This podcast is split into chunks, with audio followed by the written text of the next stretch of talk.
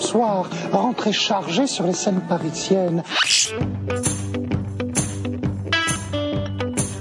Pièces détachées, tous les lundis de 20h à 21h. Prenez votre abonnement.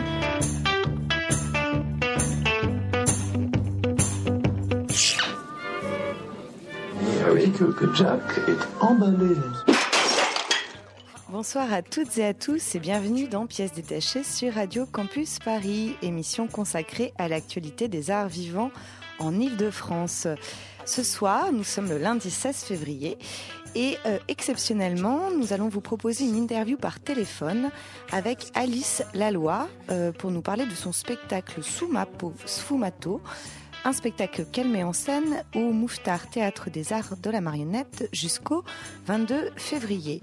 Ensuite, euh, Laurent, euh, qui nous rejoindra tout à l'heure, nous donnera un aperçu des difficultés que rencontre un lieu que nous avons euh, l'habitude de fréquenter ici à Pièces Détachées, un lieu que nous aimons beaucoup. Il s'agit de la loge rue de Charonne. Euh, pour cette émission spéciale, nous vous ferons ensuite entendre euh, des extraits, une lecture d'extraits de textes de Jean-Luc Lagarce. Et enfin, nous retrouverons les chroniques habituelles. Nous parlerons ce soir du pouvoir des folies théâtrales de Yann Fabre, qui s'est joué au théâtre de Gennevilliers, puis de Retour à Reims, d'après l'essai du sociologue Didier Héribon, une adaptation et une mise en scène de Laurent Atta, un spectacle qui se joue à la Maison des Métallos jusqu'au 22 février. Et nous conclurons avec Sprint, euh, un spectacle conçu par Emmanuel Vaudine qui a été présenté dans le cadre du festival de danse Fait d'hiver à Micadance. Alors, euh, bonsoir, est-ce qu'on est en ligne avec Alice Laloy? Non, pas pour l'instant. Très bien. Eh bien, nous allons écouter une musique en attendant que euh, le contact téléphonique soit établi. On me fait signe qu'il faut que je brode. Alors, est-ce que je vais vous parler de ma nuit difficile Peut-être, peut-être pas. Allô? Allô, bonsoir.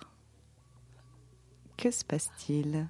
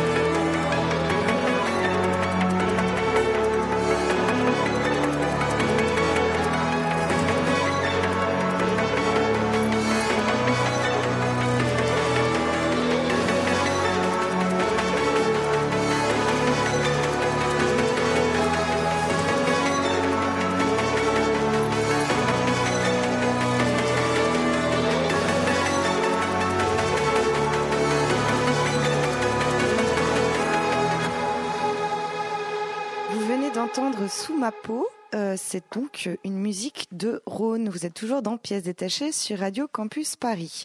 Alors, nous avions prévu une interview téléphonique avec euh, Alice Laloy pour le spectacle Sous ma peau, Sfumato, mais bon, aléa du direct.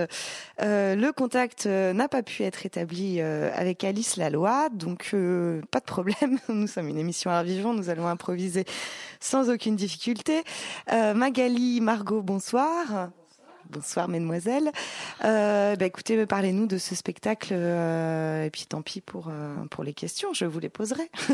Euh, bah, en fait, c'est un spectacle, un théâtre d'objets, donc, qui invite dès le départ à une expérience avec le spectateur, un peu hypnotique et ludique à la fois. je me souviens alors de ce moment où, je crois que dès le départ, il y a, y a, du brouillard. Quand hein on rentre dans la salle, c'est déjà sfumato voilà, qui est en fait du coup une technique euh, inventée a priori, enfin qu'on attribue à Léonard de Vinci, et qui est donc un, une superposition en peinture, donc une superposition de euh, plusieurs couches de la vie pour arriver à quelque chose de euh, d'enfumé justement. Voilà, brumeux, enfumé, et qui est donc qui est un concept relié à, ce qu'a voulu faire Alice Lao, qui est le sfumato. Si on se met trop près, on n'arrive pas à voir ce, qui est représenté. Si on se met trop loin, pareil. Il faut trouver exactement le bon éloignement pour pouvoir euh, percevoir toute la profondeur de ce qu'a voulu représenter l'artiste. Et c'est quelque chose qu'on nous présente dès le début du spectacle. Quand on, euh, quand on rentre avec le programme, il y a deux feuilles à l'intérieur, deux feuillets dont un avec une feuille blanche avec un rond et une croix. Et donc, euh, une voix off nous dit euh, mettez votre main gauche sur votre euh, œil gauche et tenez la et tenez votre la feuille en face de vous avec la main droite, éloignée. le bras tendu. Le bras tendu. Et ensuite, rapprochez doucement la feuille jusqu'à ce que le X disparaisse. Ah mais ça me rappelle quand je faisais euh, de la rééducation euh, orthoptique. C'est vrai, il y a des exercices comme ça. Parce qu'en fait, ça nous et donc euh, on arrive à un moment en effet, il y a vraiment une distance où le X disparaît, on ne voit plus que le haut. Si on approche trop, le X réapparaît et si on éloigne trop, le X disparaît. Et donc voilà, le sfumato, c'est euh, c'est donc il y a un travail sur la perception visuelle, j'imagine, dans, dans cette pièce. Complètement. Complètement. Il y a, y a une matérialité de cette euh, fumée euh, sur le plateau? On ah bah est dans du brouillard? Oui, complètement. En fait, il y a une, euh, il y a une, une plaque tournante qui est beaucoup beaucoup utilisée. Et de cette plaque tournante où il y a un petit jeu entre le plateau et la plaque et de cette plaque très régulièrement pendant le spectacle sort de la fumée. Et on est constamment mais sans être gêné. Mmh. on est constamment dans un espèce de, de brouillard et en même temps, ça nous empêche pas de percevoir plein, enfin tous les petits euh, détails. Euh, c'est pas, euh, on n'est pas noyé là-dedans dans une espèce de flou justement qui empêche de de voir toutes les petites subtilités euh, de ce théâtre d'objets. Oui, c'est, euh, on a l'impression d'être dans un rêve constant et au départ, en fait, cette fumée, si je me souviens bien, elle vient et c'est assez drôle. Euh, donc sur cette tournette métallique là, au centre du plateau, de cocotte minute. Donc en fait, tout, tout cette Ce qui est assez, assez possible. possible, mais du coup, ça donne une autre dimension à, aux cocottes minutes. Parce que justement, elle prend souvent des objets comme ça du quotidien, elle les détourne pour en faire des machines à rêve. Donc il y a à la fois euh, cette, euh, ces cocottes minutes, si je me souviens bien. Enfin, il y a le, piano aussi qui est tout à coup euh, démonté. Il y a la radio aussi qui devient à la fois une lumière. Mmh. Et une espèce de une présence constante dans le spectacle qui nous parle en fait c'est plus une radio mais c'est on a l'impression d'une une voix qui nous délivre une parole un peu euh, Généralement, c'est des auteurs. En fait, c'est des auteurs, c'est des un peu comme dans l'émission ce soir, en plein sfumato. c'est, euh, je crois qu'elle s'est inspirée de d'extraits de de Freud, de l'interprétation des rêves, l'interprétation des rêves, des rêves, euh, Georges Didier Huberman. Euh, voilà, une espèce de la pensée arrive de cette radio et quand la la pensée s'éteint, c'est la lumière qui apparaît de, cette radio. Euh, Il y a quand même une narration euh, tout au long de, cette pièce ou c'est comme ça fragmentaire, comme comme dans le rêve en fait, des choses qui apparaissent, disparaissent. voilà, exactement. C'est assez fragmentaire. Et ce qui est très intéressant, je trouve, dans cette pièce, c'est qu'elle fait appel à un phénomène intéressant, justement à ces couches inconsciente du mécanisme de notre mémoire. elle, de l'invisible, elle donne du visible. En fait, ce qui est là, on le voit pas forcément, mais on sait que c'est là, on le reconnaît sans le voir on substitue en fait comment dire à notre imaginaire ce qui s'offre pas à notre regard. Et euh, par exemple euh, je, pense à, des mots qu'elle emploie un petit peu à la manière de, de Loulipo. Justement elle dit prenez de l'enfleur vous dites euh, elle c'est la voix qui vient de la radio? Oui, pardon, c'est la voix, c'est la voix, la narratrice en fait qui parle. Qui est autre chose que la voix de la radio. Oui, oui, oui. C'est une narratrice qui est là et qui, qui, qui comme la voix de notre rêve dans lequel on, nous sommes dans lequel nous, sommes entrés, euh, nous parle et nous dit prenez de l'ampleur, et ça veut dire prenez de l'ampleur, mais en fait on le comprend sans, l'avoir entendu. Ou alors à un moment donné, justement, pour euh, continuer le fil rouge de ce sfumato, elle nous montre euh, Mona Lisa Mona Lisa, pardon. Ça c'est voilà, c'est le, petit Mona Lisa. Ça nous évoque une enseigne de vente de livres euh, de Léonard de Vinci. Et à un moment donné, le contour, en fait, on a juste le contour de la Joconde, et donc inconsciemment, nous, on va le remplir ce contour mm. et on va y mettre le visage de la Joconde. Donc il y a un vrai travail perceptif, que ce soit euh, que ça soit visuel, euh, auditif. Il y a beaucoup de rébus aussi. Euh, c'est euh, c'est pas juste un travail. Enfin, les rébus sont un travail sur les images, mais c'est pas que sur les images. Il y a aussi, enfin, un gros travail. Magali l'a dit, les références à Loulipo. Il y a un gros travail sur le langage et et il y a beaucoup donc de rébus comme ça en fait des phrases qui sont dites dans cette fameuse radio, qui sont proférées comme ça. Et en fait juste après ou juste avant. Juste avant. juste avant. Ouais, c'est ça. C'est ça le plus on a intéressant. Un, rébus qui se déplie comme ça, euh, des, des feuilles qui se déplient au fur et à mesure, et donc on a le. C'est assez assez drôle parce qu'on a on entend les gens qui sont assis à côté de nous, chacun essaye de euh, de deviner le rébus euh, au fur et à mesure qu'il se déplie, et euh, et donc ça fait appel en fait à notre, enfin à l'intention, à l'inconscient collectif et à notre et à notre mémoire à tous quoi. Oui, parce qu'en fait, quand ce rébut se déplie, et euh, chaque spectateur dit à voix haute le mot pour pas oublier, pour reconstituer la phrase. Donc c'est très drôle. Tout le monde participe à voix haute.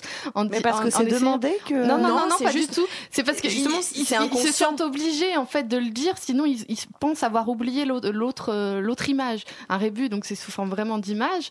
Et pour sinon on a oublié quand on voit deux œufs, ben on dit E, après deux, te, et on a besoin de le dire en fait. De vocaliser. Et donc tout à coup, tout le monde vocalise ça dans la salle. C'est très drôle. Et il y a un, moment très très beau euh, de présentation de Rébu où c'est une espèce de, de femme, euh, comment dire, euh, projectionniste, c'est-à-dire qu'elle a la tête dans une boîte, dans une boîte, à la manière d'un d'une boîte lumineuse de voilà. et donc il y a une en fait appareil cinématographique. Voilà. Et elle est couchée. en fait, elle, est couchée, euh, couchée sur le vraie Femme? Oui, oui, c'est une, vraie femme qui a donc une espèce de boîte sur la tête où d'où est, projeté euh, le, rébut. le, rébut. Elle se couche sur le sol et euh, elle, elle s'aligne, elle aligne son, son faisceau sur une page blanche.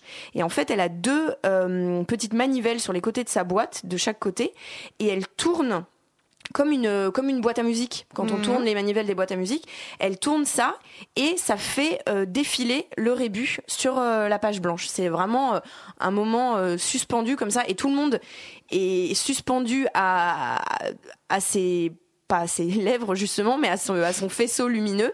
Et elle tourne le petit, les petites manivelles comme ça, et ça fait défiler euh, le rébut.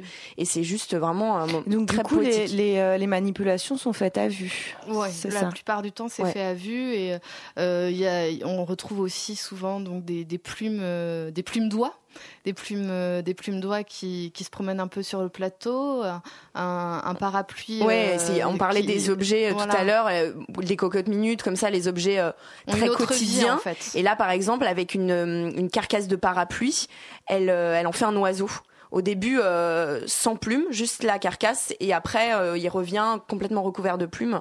Et, et pareil, c'est juste avec juste un objet en, en, en métal plutôt qui peut paraître plutôt moche. Là, elle en fait vraiment un oiseau. Et après, il y a une. En fait, euh, le plateau est entouré de paravents qui d'abord nous apparaissent d'un côté euh, en bois sombre et en fait on se rend compte quand ils tournent à certains moments que c'est tous des miroirs de l'autre côté et à la fin le, plateau est euh, noyé de fumée il y a des plumes au sol et tous les miroirs se retournent presque en même temps, et on a vraiment l'impression d'être dans le ciel. Il y a un jeu de lumière, et avec cette, cet oiseau parapluie qui passe, et on a vraiment l'impression dans, cette espèce de rêve de se retrouver dans le ciel. Moi, j'ai adoré ce moment. Moi aussi, j'ai beaucoup aimé parce qu'en effet, avec ces plumes d'oiseaux, on a l'impression de voir les nuages. Mm. Donc, je me suis dit, bah là, on est dans le ciel, on est dans les nuages, et tout à coup, il y a l'oiseau qui apparaît. Donc, euh, ça, ça, fonctionne. C'est à la fois poétique, sensible, intelligent, ludique. parce que ça fait appel à tous les sens. Moi, ce que, ce que je disais à Magli en sortant du spectacle, c'est que normalement, au théâtre, le toucher, c'est pas un sens euh, qui est sollicité parce qu'on est dans notre siège et, euh, et voilà. Et là, euh, voilà, évidemment, le visuel, le, l'auditif est sollicité aussi. Il y a une musique euh, qui est faite en live qui est vraiment magnifique, mais avec toutes ces matières différentes, les plumes, le bois, le métal, la fumée. Moi, j'ai vraiment eu l'impression de, d'être sollicité au niveau du, toucher. Ouais, j'avais envie de me lever et de toucher les choses. Et ça, c'est quand même plutôt rare. Euh, c'est une expérience très particulière. Bien, très bien. Donc c'est un spectacle euh, que vous pouvez encore voir, hein, puisqu'il est, il est euh, joué au théâtre, euh, au Mouffetard Théâtre des Arts de la Marionnette. Pardon, c'est jusqu'au 22 février. Merci, mesdemoiselles.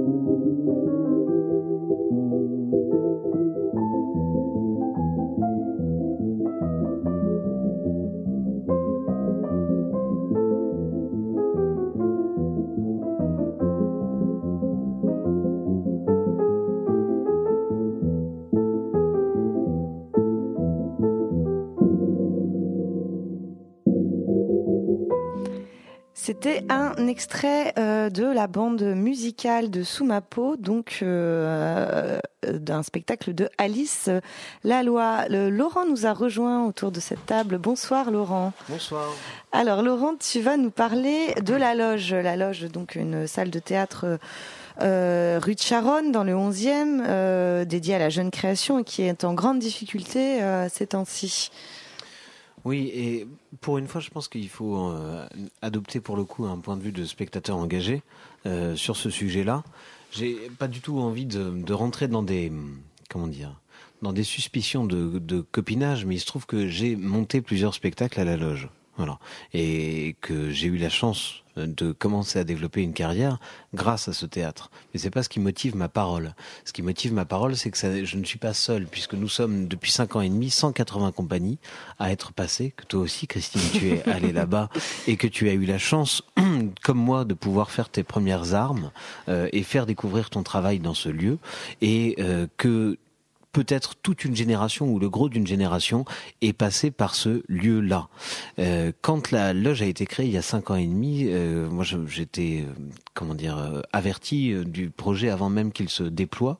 J'avais le sentiment qu'il y avait un immense trou dans Paris, un immense appel d'air qui ne demandait qu'une seule chose, c'était qu'enfin une maison de cette nature arrive. Il y avait quelque chose, je dirais pas de de messianique, de providentiel, mais en tout cas quelque chose qui était ardemment espéré, euh, espéré même si nous ne le savions pas, euh, par les, jeunes compagnies. Pourquoi? Parce que c'était l'idée qu'un lieu, euh, qui était un théâtre privé, donc avec une petite économie, puisse prendre en charge la, jeune création puisse porter la parole de la jeune création. Et pourquoi c'était important même cette économie privée? Parce que ça voulait dire que euh, et puis les gens qui le conduisaient le, ce projet, donc euh, Alice, euh, Alice, Vivier, Lucas Bonifay, Maïté Rivière, Marc Armand. Ce, ce, qui était important, c'était que la jeunesse n'avait pas besoin d'être autorisée par des tutelles pour produire sa subversion, mais qu'elle qu'elle ne demandait pas une autorisation, elle la prenait. voilà. Et les gens qui lançaient ce lieu était aussi fragile que les gens qu'ils accueillaient. Donc ils étaient non pas dans une relation de surplomb, mais d'horizontalité absolue et de communauté de risque. Euh, ce qui était absolument remarquable. Et ça a été un lieu où on a vu des choses désastreuses, hasardeuses, des choses fantastiques, risquées. Euh, c'était un, c'est un lieu d'ailleurs, ça l'est toujours, où on ne sait absolument jamais ce qu'on va voir. On sait simplement qu'on va le voir pour pas cher et que, en tout cas, si c'est là, c'est forcément que ça ose. Voilà. Et c'est au cœur de Paris. C'est aussi un lieu qui a réussi un miracle, c'est-à-dire avec un si petit capital financier, d'avoir un capital symbolique si fort, c'est-à-dire que la presse se déplace, les professionnels se déplacent. Oui, puis il faut voir aussi que ça propose des conditions d'accueil euh, aux jeunes compagnies euh, qui ne sont pas, euh, enfin c'est en partage de recettes à 50-50. Ils font pas de, il n'y a pas de minimum garanti comme c'est le cas dans beaucoup de beaucoup de salles aussi. Absolument, c'est ce que je voulais dire sur les partages de risques, c'est-à-dire qu'ils sautent avec vous euh, et si ça se passe mal, ça se passe mal pour eux aussi. Et en même temps, ils ont l'élégance et le bon goût de ne pas vous le faire payer, parce mm, qu'ils mm, mm. savent que c'est leur métier de prendre des risques. Donc, euh, ce qui est trop rare. Voilà, on arrive dans une situation un peu critique où après cinq ans d'existence, de légitimation par le travail, euh, le lieu est en crise et il lui manque beaucoup d'argent, 40 000 euros, qu'il a un très maigre soutien euh, de la ville, et merci la ville, euh, mais qui lui manque aujourd'hui 40 000 euros, que les mécènes privés ne sont pas assez nombreux, euh, qui sont trop rares, et on arrive à un moment où un lieu dont on sent l'évidente nécessité, et c'est pour ça que j'ai un sentiment d'injustice très fort, risque de tomber. Voilà. Et ça, ça entre en résonance malheureusement avec une dégradation très forte de toutes les scènes d'émergence, puisqu'on sait que main d'œuvre à Saint-Ouen, qui est aussi un lieu alternatif, euh, passe une, à une passe extrêmement difficile, délicate. Confluence, euh, c'est la même. Euh, voilà. Et d'autres lieux même plus installés, par exemple le Théâtre du Nord, il me semble que ça fait également le frais de la presse en ce moment. Ça, je, je, même le, le, Théâtre du Nord, je le mets pas dans le même sac parce que c'est déjà ce que je voulais dire, c'est qu'il y avait de toute façon une situation où il y a beaucoup de lieux artistiques Il y a une crise très générale sur tous les lieux de culture et bien sûr, il faut et les lieux les plus fragiles euh, mais en, pâtissent les, en pâtissent en premier. Mais ce qui me scandalise et me gêne encore plus, même si bien sûr je suis euh, extrêmement euh, heurté aussi par ce qui arrive au Théâtre du Nord, c'est que au moins on pouvait et on peut à la loge se dire la partie sera difficile, on a toutes les chances de la perdre, mais on peut la jouer. Elle sera dure. Voilà. Euh, aujourd'hui, si le théâtre de la loge n'existe plus, on n'a même plus le droit de jouer la partie. C'est-à-dire, on vous dit, bah non, en fait, ça, ça ne, vous, n'avez pas le droit de jouer. C'est-à-dire que vous n'avez même pas le droit au sacrifice auquel vous êtes prêt à consentir pour euh, accéder à ce métier. Donc, pour toutes ces raisons, euh, pour tous ceux qui nous écoutent, j'ai envie de vous dire soutenez, soutenez euh, ce théâtre, euh, donnez. Alors, je sais plus, il faut, faut, que je trouve les. Il y a, il y a, il y a un, comment, voilà, une sorte de cagnotte euh, il y a une sorte sur de, Hello une sorte, voilà sur Hello site sur euh, enfin l'adresse sur le site internet de sur sur, euh, sur Hello Asso et en même temps et ça serait tellement beau que les spectateurs de ce lieu ou les gens qui simplement ont le goût de l'incertain et le qui qui ont qui admirent le courage de l'incertain parce qu'on en a absolument besoin défendent ce lieu. Donc allez-y soutenez la loge. Elle le mérite. Merci Laurent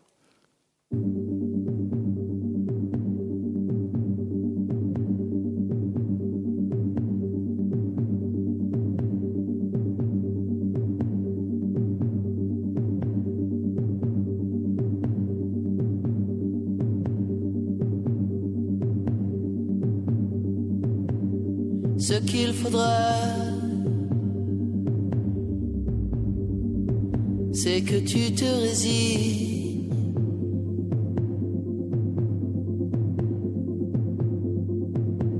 À quitter la vie.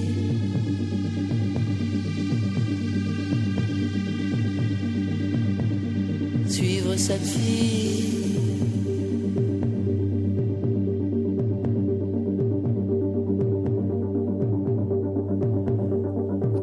Tant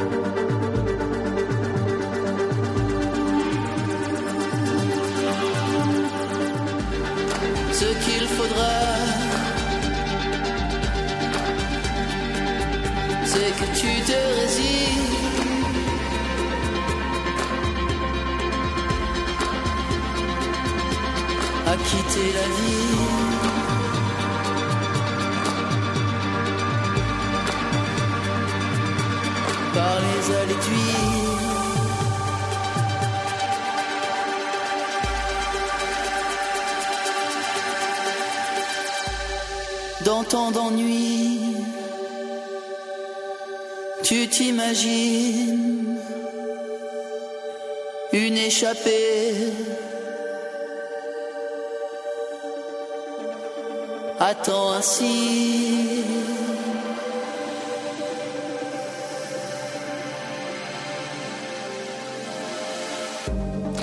Vous venez d'écouter Rhône avec Quitter la ville, ça, une envie qu'on a tous.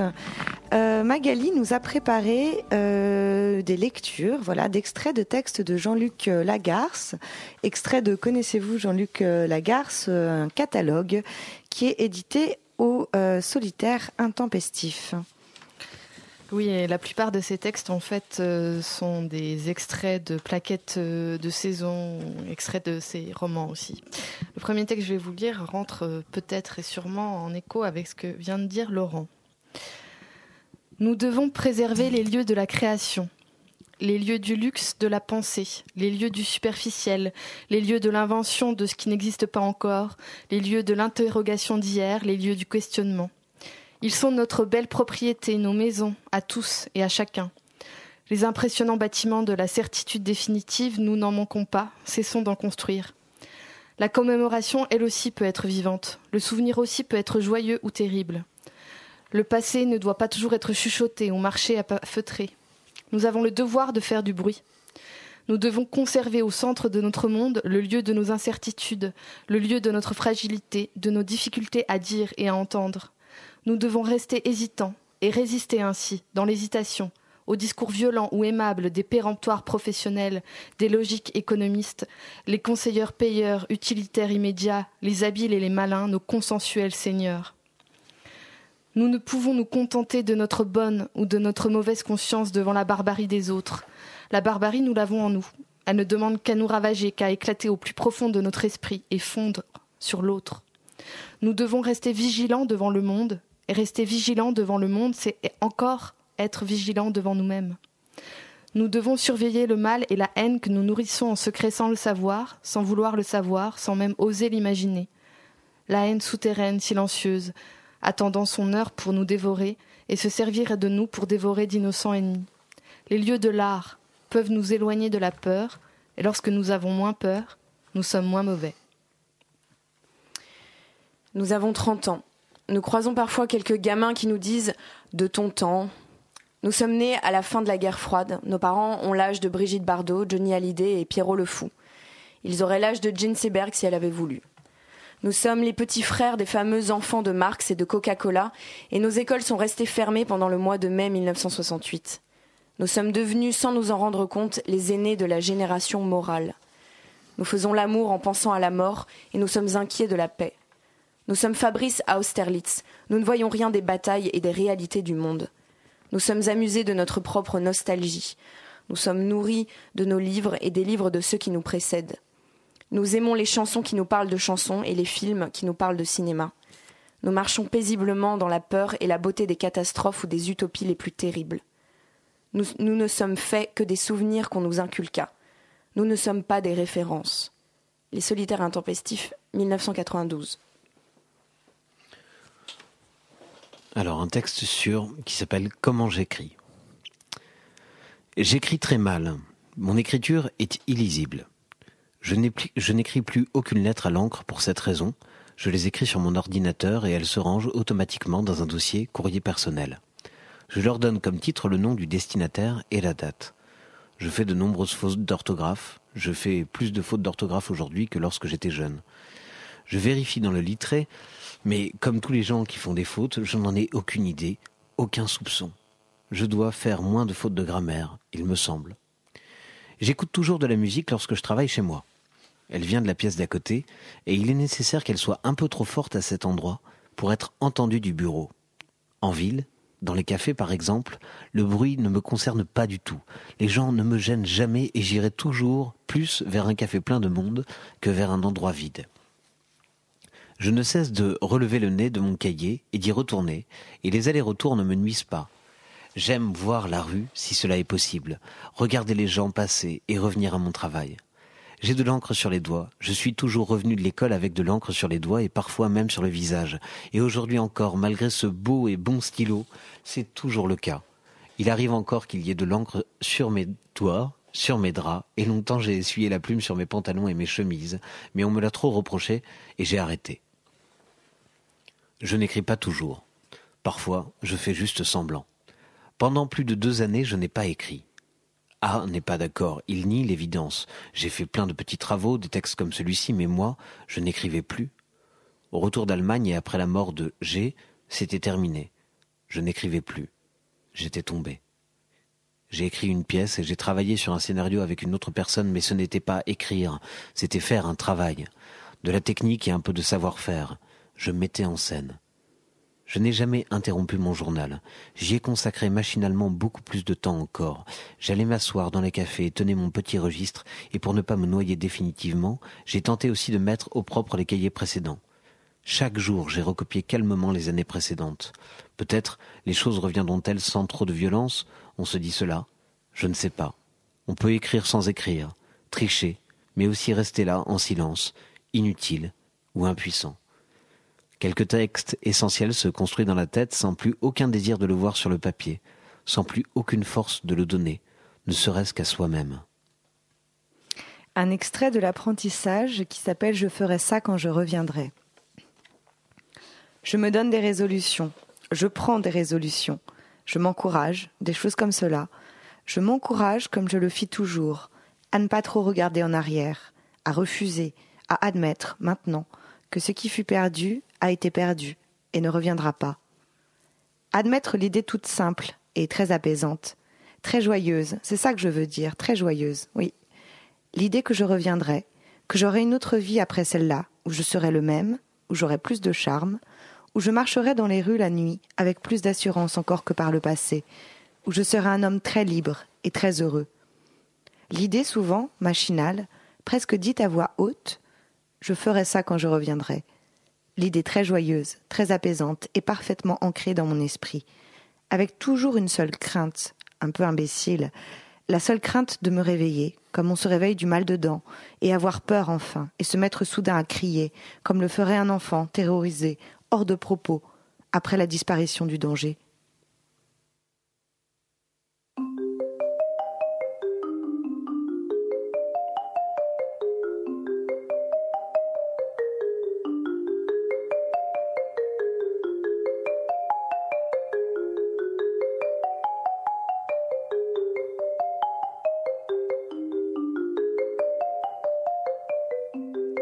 Trop vite.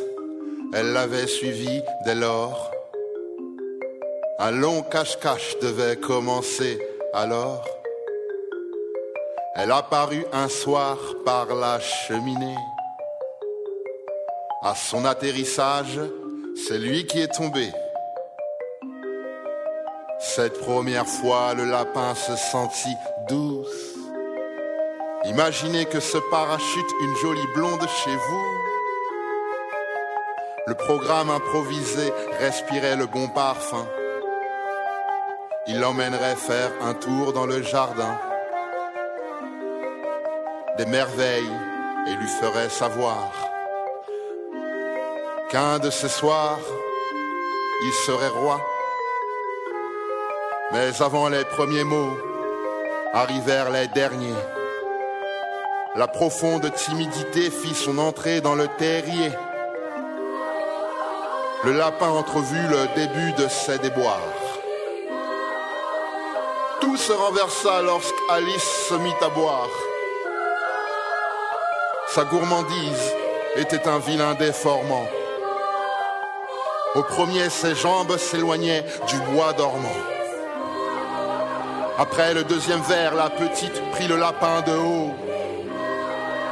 Le quatrième verre annonça le rodéo. D'un coup, Alice rapetissa. De l'autre côté de la vitre, apeuré, le lapin se tira fissa.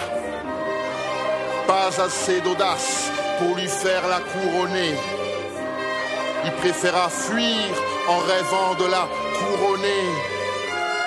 Elle s'appelle Alice. Elle voyage sans valise. La dernière chose qu'elle souhaite, c'est d'être assise à présent assez grande pour attraper la clé fétiche. Forcément, la porte est devenue trop petite. Plus de lapin ni jardin, la voilà seule au monde. Privée de sortie, Alice, dans ses pleurs inondes. On peut tomber longtemps, longtemps, mais surtout doucement On ne fait que tomber longtemps, longtemps et doucement. Hmm. Dans un gouffre ou d'un coup de foudre, on peut tomber longtemps, longtemps et surtout doucement. Il courait trop vite, elle l'avait suivi dès lors. Un long cache-cache devait commencer alors. On ne fait que tomber longtemps et surtout doucement. Ce que l'on prend pour de l'amour naît souvent d'un manque, pour ne pas dire toujours. Alors on tombe et se relève afin de retomber avec passion. Avec un chat sans tête, un lapin, des narguilés d'été. Bienvenue au pays d'Alice.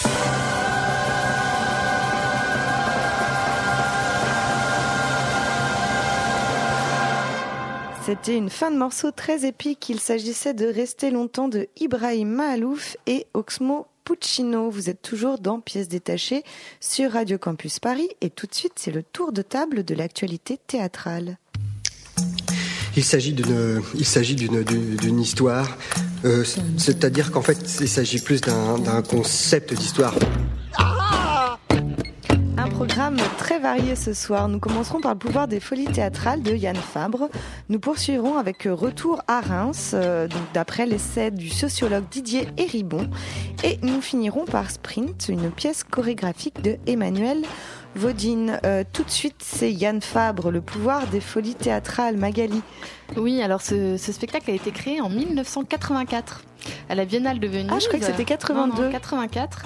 Euh, recréé en 2012 et puis en 2013 à Avignon. Et ce qu'il faut dire aussi, c'est que c'est un spectacle qui dure 4h20, sans entracte, mais euh, avec libre circulation, comme il est écrit sur la feuille de salle. Donc, je trouve ça intéressant, parce que d'habitude, euh, la pause du comédien est, est, égale à la pause du spectateur. Mais là, non, euh, les gens peuvent sortir au gré de leurs envies, de leur fatigue, de leur soif, de leur faim, puis revenir ou non, tout en sachant que pendant leur pause, le spectacle, lui, continue. Show must go on. Voilà, c'est ça. Et moi, je suis moi-même sortie avec toi, Christine. et c'était assez troublant euh, de savoir en fait que je manquais quelque chose. Il y avait donc des images que je ne verrais jamais, mais c'était aussi bien sûr l'inédit de ce spectacle. Pour moi, ça m'était jamais arrivé.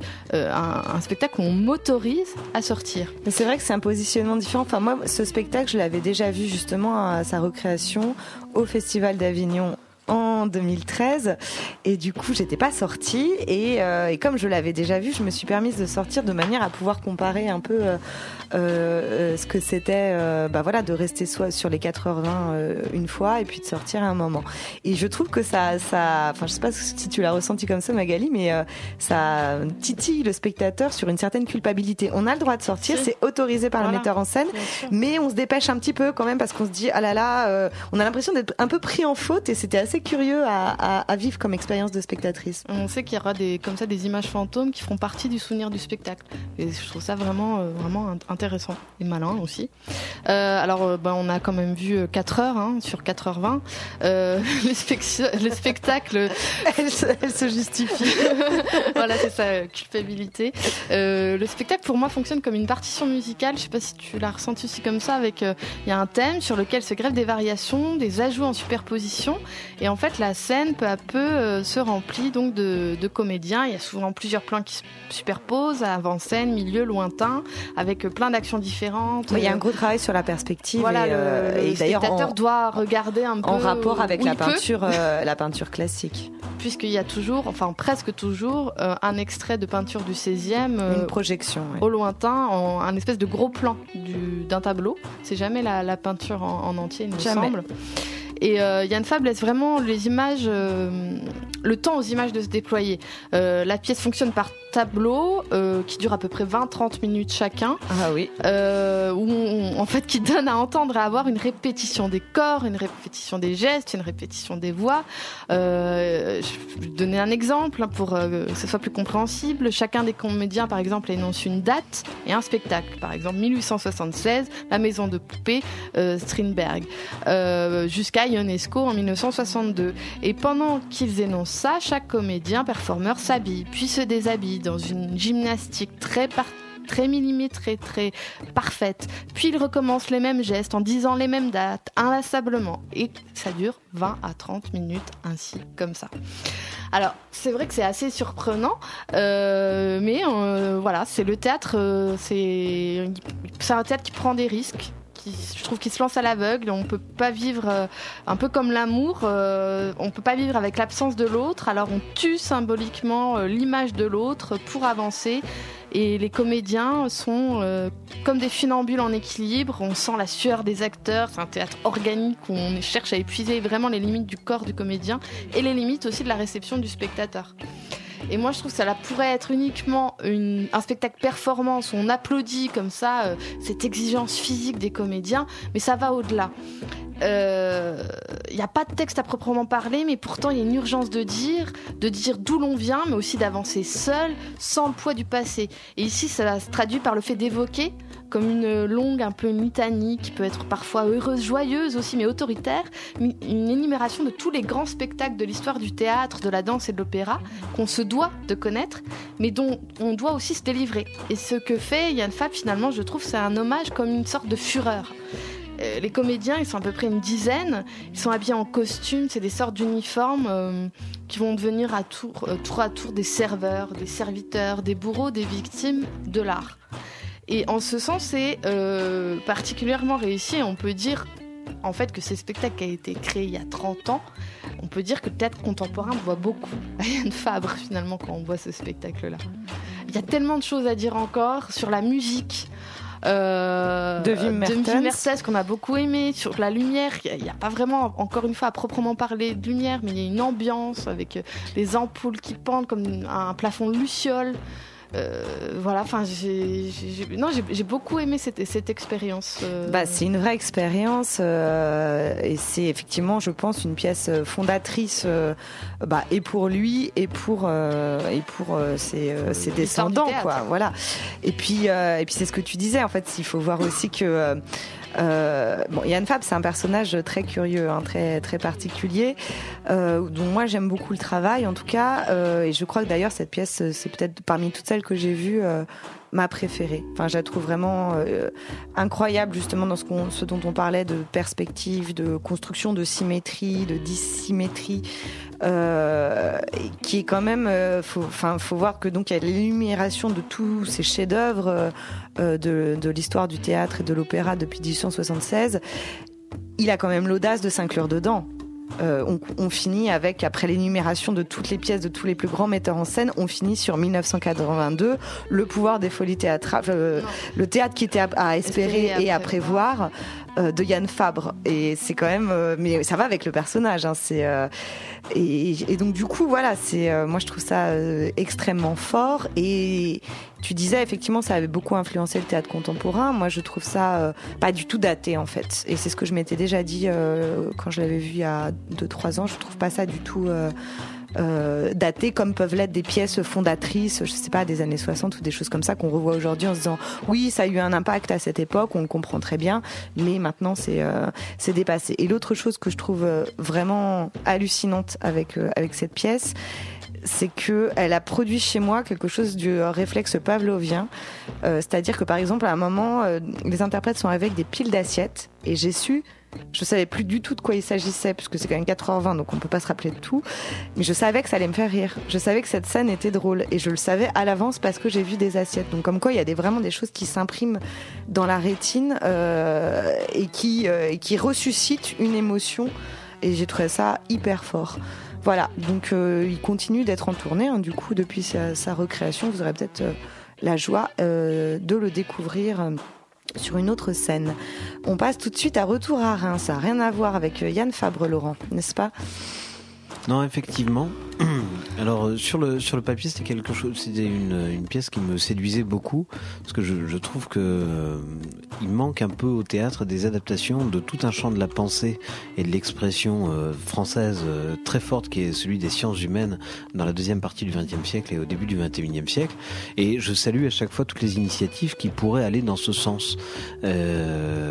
alors là la pièce de départ le retour à Reims de Didier Ribon c'est une sorte de roman d'autobiographie euh, intellectuelle qui essaie de, penser la question, euh, la façon dont la, question de la domination sociale a agi sur euh, le narrateur, sur l'auteur, presque malgré lui, et, comment il en est arrivé, lui qui a penser très fortement la question de la subjectivation, euh, de l'identité sexuelle, de, la façon dont se constituait un sujet sexuel, comment il a occulté la question de la domination sociale et, et globalement de la, de la honte sociale.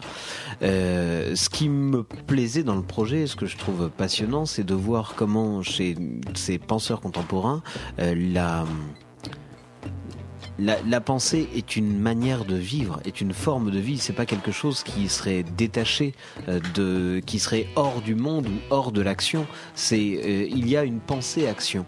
Euh, il y a, euh, c'est un, c'est un compagnonnage intime et permanent de l'intellectuel avec la pensée. Or, j'ai eu l'impression que l'exercice d'adaptation théâtrale a supprimé quelque chose de ça. C'est-à-dire que pour rendre soluble dans la réalité théâtrale, sur la réalité du plateau, euh, ce livre, on en a fait du théâtre. Et d'une certaine façon on en a dégradé la chair. C'est-à-dire que par exemple c'est une longue méditation c'est pas du tout un dialogue. Or le, le texte est partitionné maintenant entre euh, un, entre une mère et son fils. Et donc du coup on a l'impression d'assister à une espèce de réécriture parfois un peu trop lyrique euh, de d'une pièce de Jean-Luc Lagarce par exemple.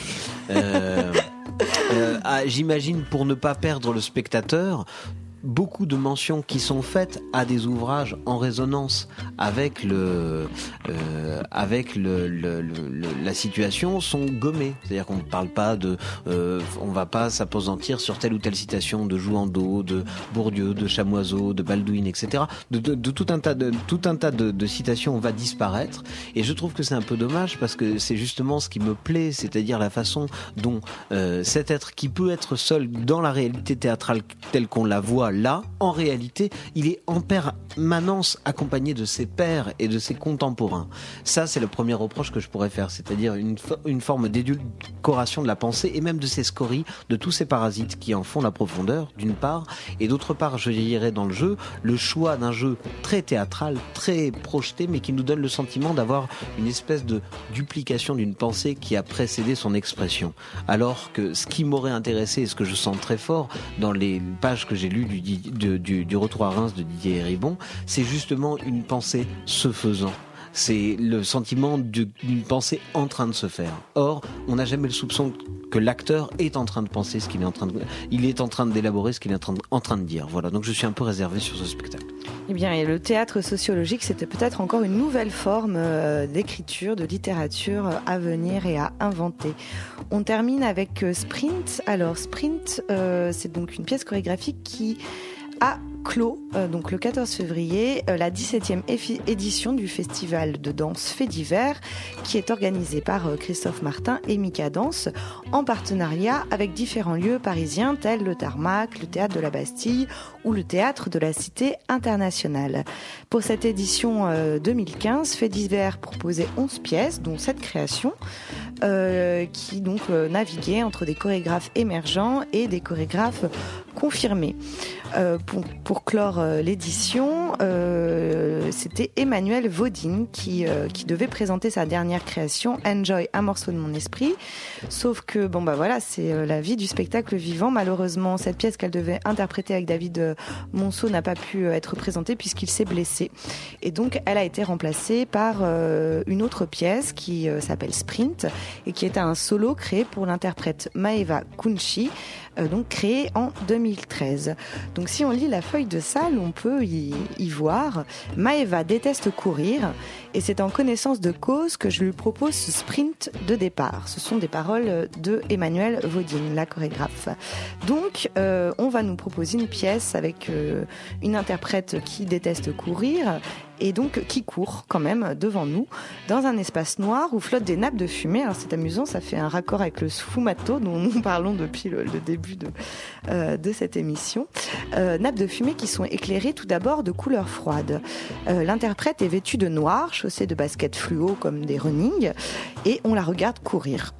D'abord en cercle, pas de musique, nous sommes suspendus au bruit de ses baskets qui euh, tapent le sol, à son souffle qui se fait entendre de plus en plus. Et moi, je dois dire que cette sobriété de la proposition m'a d'abord beaucoup plu, donner la course à voir, juste ça, ce mouvement qui peut paraître simple, qui a la portée de tous, on court tous après un métro par exemple, et qui pourtant a une incidence sur chaque partie du corps, donc qui crée euh, mouvement, qui crée danse, et qui peut amener à bien des explorations. Donc son cercle initial va se dédoubler, sa course évoluer, euh, elle va se retrouver parfois à courir concentrée sur un, même endroit ou partir en course en marche arrière. Tout ceci, ce sont donc des euh, des variations autour de la course qui n'en reste pas moins course.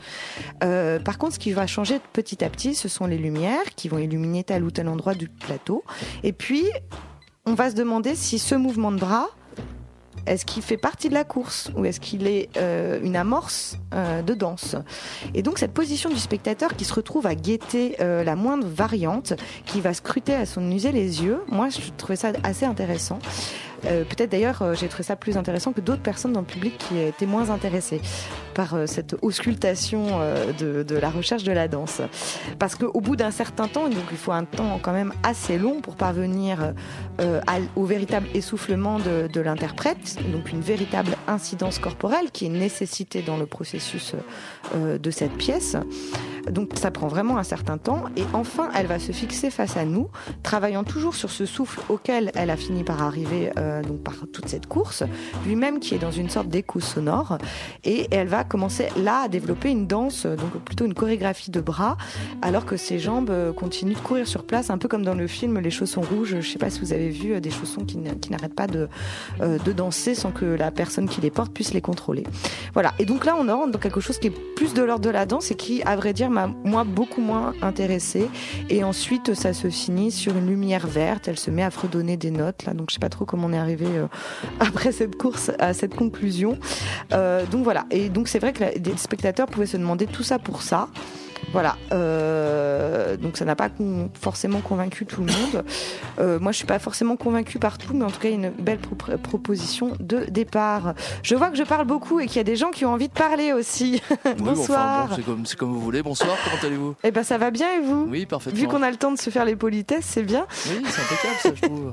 alors, alors, ce soir? Ce soir, on va parler des producteurs dans Gonzai Club.